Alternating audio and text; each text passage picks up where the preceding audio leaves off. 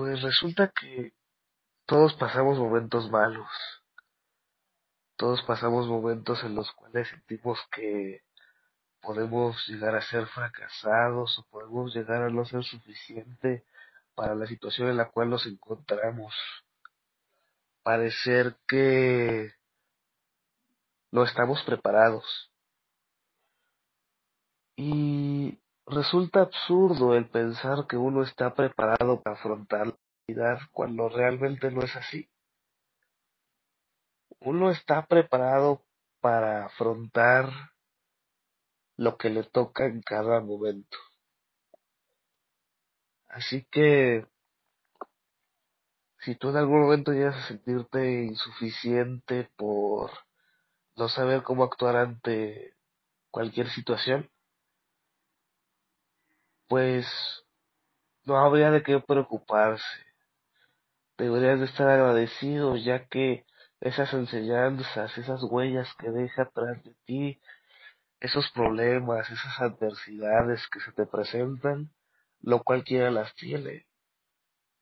Y aquellos que las tienen, muchas veces las catalogan de malas, las catalogan de tristeza y de agonía, las catalogan como un martirio.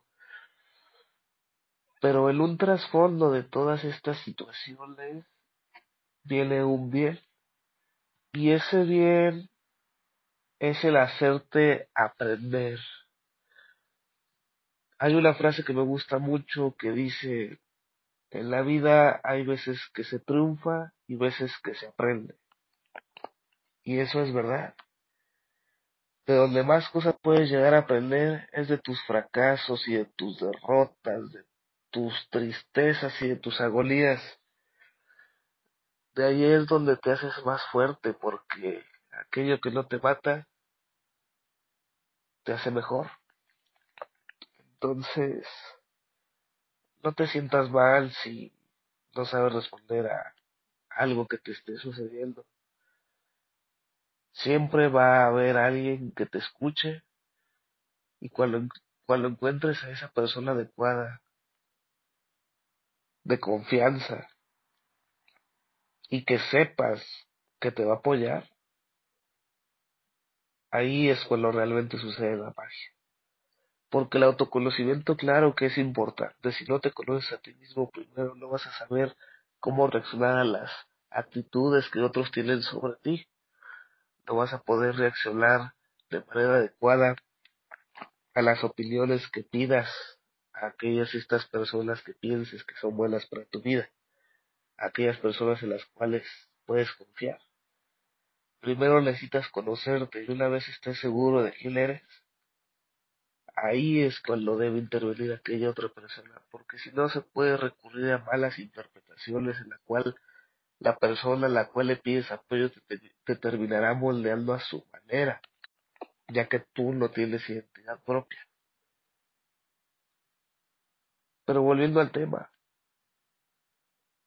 no te sientas mal, siéntete agradecido, aquellas cosas que creas que están saliendo mal. Si justo ahora te sientes aplastado por la vida,